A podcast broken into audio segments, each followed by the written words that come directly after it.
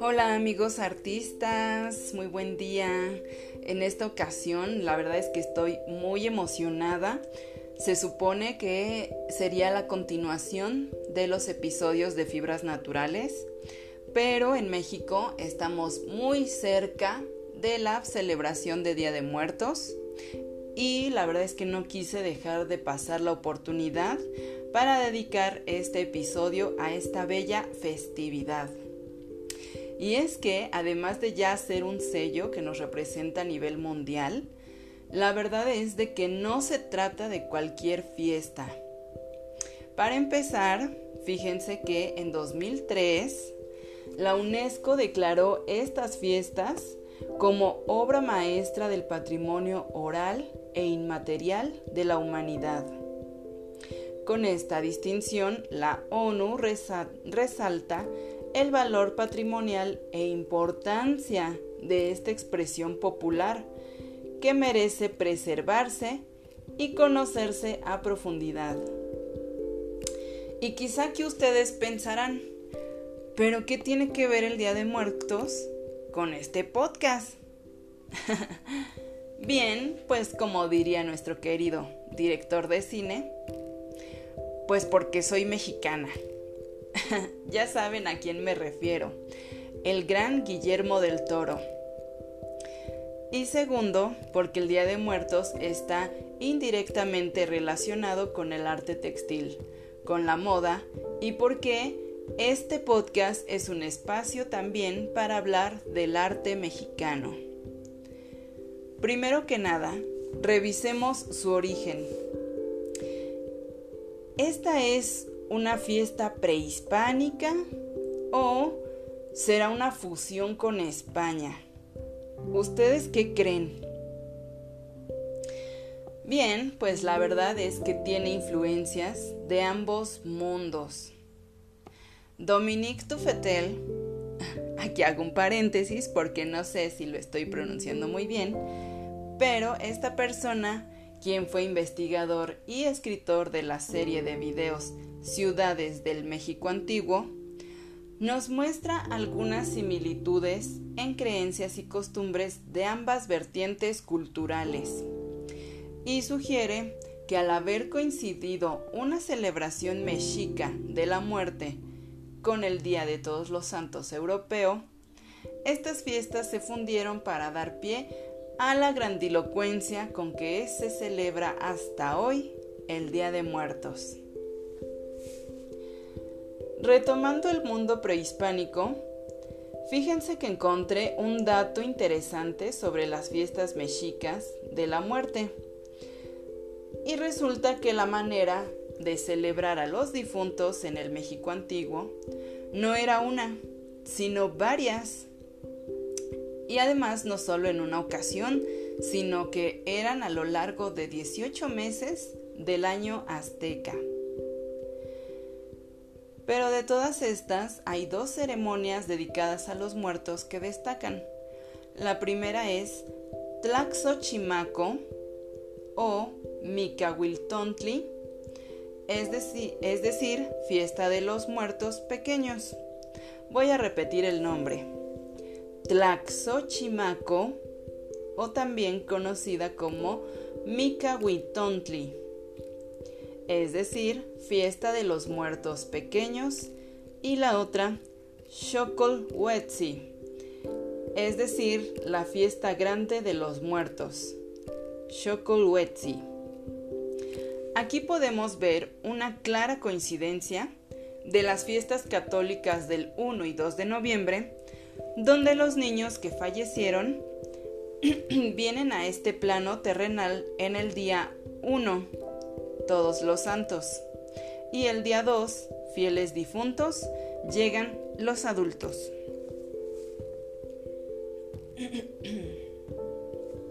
Aquí quisiera regresar a la primera fiesta de los muertos, conocida por los mexicas como Tlaxochimaco, porque también para ellos significaba nacimiento de flores, ya que en esta ceremonia se ofrecían flores representando las muertes niñas ofrecidas en la fiesta al Dios Supremo, Huitzilopochtli. Es decir, estos muertos chicos iban directamente al cielo más alto, donde se reintegraban al magma vital, que es de donde venía todo ser. Por lo que para los mexicas, su muerte prematura, o sea, desde niños, no era una desgracia, sino un sacrificio divino. Aquí quiero señalar que en esta fiesta las flores no se ofrecían a los pequeños muertos, sino que representaban a los niños que se ofrecían al Dios. Eso en el México prehispánico. Pero quisiera resaltar que actualmente la visita anual de nuestros muertos no es ocasión de luto, sino todo lo contrario. Es motivo para celebrar una gran fiesta. Otro detalle que es muy notorio y es que los indígenas, al contrario de la práctica católica, no rezan por las almas, sino todo lo contrario, ellos les rezan a ellas. Lo que me lleva a observar las diferentes formas de concebir la muerte. Por ejemplo, en el, en el, ritual europeo se visita el cementerio para recordar a los seres queridos ya fallecidos, o sea, para visitarlos.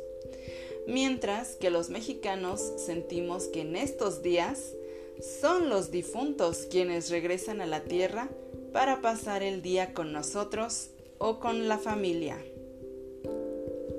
Y ya que andamos hablando de convivencia familiar y de orgullo de recibir a nuestros difuntos, creo que es evidente que también nosotros estamos celebrando la vida junto con ellos.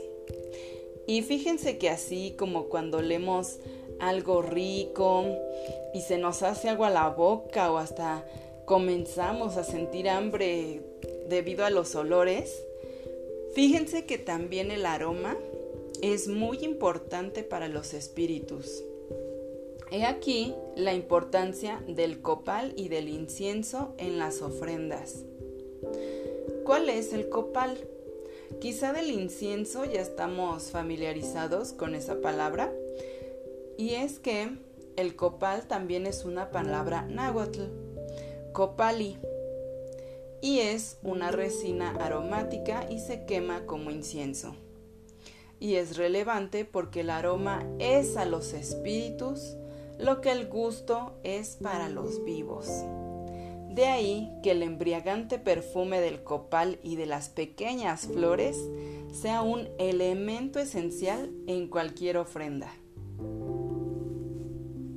Ya que tocaba el tema del gusto y de saborear a consecuencia de los aromas, quiero aprovechar para hablar un poco sobre la gastronomía que gira también a este día. Porque para comidas ricas, México se pinta solo. Así que no podía dejar de lado un elemento estrella que todos conocemos. ¿Ya sabes de cuál estoy hablando? pues del famosísimo pan de muerto. Y fíjense que encontré datos muy interesantes que relacionan al Día de Muertos con ceremonias dedicadas a la agricultura. De ahí que se asocie con comida, con ofrecer, porque esos son las ofrendas, ofrecer, compartir con comida. Pero no me quiero adelantar. Eso ya se los platicaré más adelante.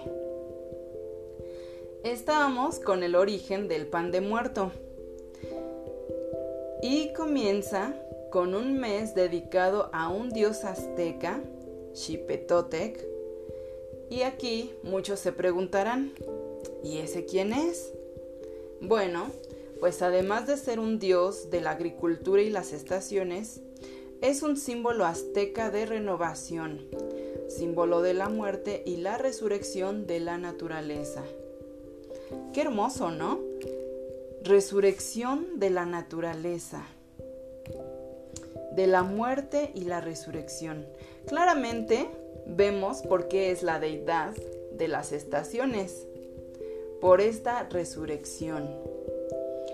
Bien, pues los aztecas, en su mes dedicado a este dios, Xipetotec, fabricaban un pan, cocoli, con los granos de unas mazorcas llamadas ocholi, las cuales se colgaban de los techos por sus envolturas después de la cosecha.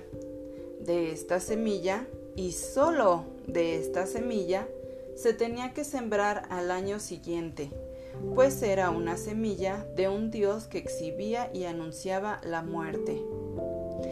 El cocoli es entonces era un pan de ofrenda sagrada, pan de maíz, pan que auguraba la muerte de la naturaleza, como anunciando el invierno, y que podría ser el origen actual del pan de muerto. ¿Cuántos datos interesantes han salido hasta el momento? Qué impresionante. La verdad es que encontré tanta información que de pronto lo quería compartir todo. Y luego no sabía por dónde empezar o cómo editar cositas que van ligadas. Por ejemplo, aquí se juntaron los elementos de origen prehispánico, gastronomía y ceremonia agrícola. Aquí quiero desmenuzar ahora esa raíz de ritual agrícola, para después pasar a la gastronomía. Y por supuesto que tiene espacio en este podcast porque este es un club de artistas y ya les mencionaba que todos somos artistas en lo que hacemos. Algunos bordando, otros cocinando, algunos otros en la música, en fin. Hablemos por qué el Día de Muertos es también un ritual o ceremonia agrícola. Todo comenzó desde que el ser humano descubrió o desarrolló la agricultura. Desde entonces han existido pueblos cuyos cultos ligan los ritos de la muerte con los de la fertilidad de la tierra. Tradición de ritos que hermanan a los muertos con las semillas. Entre otras cosas, porque ambos comparten la misma ubicación física. Ambos están bajo la tierra y que al sembrar las semillas, los muertos que vivirán junto a ellas, procurarán que germinen y den frutos.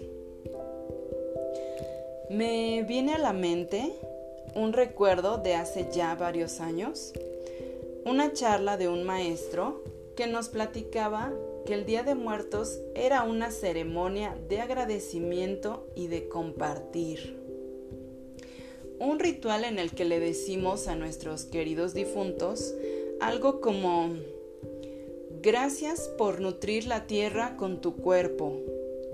Gracias a ti hemos obtenido esta cosecha y ahora juntos podemos compartir. Esta idea me pareció algo muy conmovedor porque es una ceremonia de abundancia y de abundancia por doquier no nada más en los altares, sino también en la generosidad de dar gracias y de compartir. Yo creo que esa es la esencia de esta fiesta. Dar las gracias a nuestros queridos difuntos por venir y ahora compartir. Y con este bello pensamiento quiero concluir esta primera parte de este capítulo si te quedaste igual de emocionado que yo, que yo espero que así sea, espera la segunda parte. Como te comentaba, encontré mucha información interesante. La verdad es que me costó mucho editar eh, porque todo lo sentía relevante y yo quería compartir todo. También quiero despedirme con una frase de un gran artista. Em, No es mexicano, pero captura perfecto la esencia de esta fiesta de muertos y dice así. De mi cuerpo descompuesto crecerán las flores, y yo estaré en ellas. Eso es eternidad. Esta frase es de Edvard Munch, pintor y grabador noruego, un gran artista también, como nosotros. Em, esta frase me la compartió una amiguita y es que una persona a la que quiero mucho, esa fue su voluntad al morir. Ser cremada y ser depositada bajo un arbolito. Esa voluntad que cumplí hace un año, no fue un arbolito exactamente, pero sí fue junto a unas flores de agapando. Te quiero, personita hermosa. Me alegra que ya estás haciéndole compañía a tu pareja. Y a ambos les dedico este episodio. Episodio especial de Día de Muertos.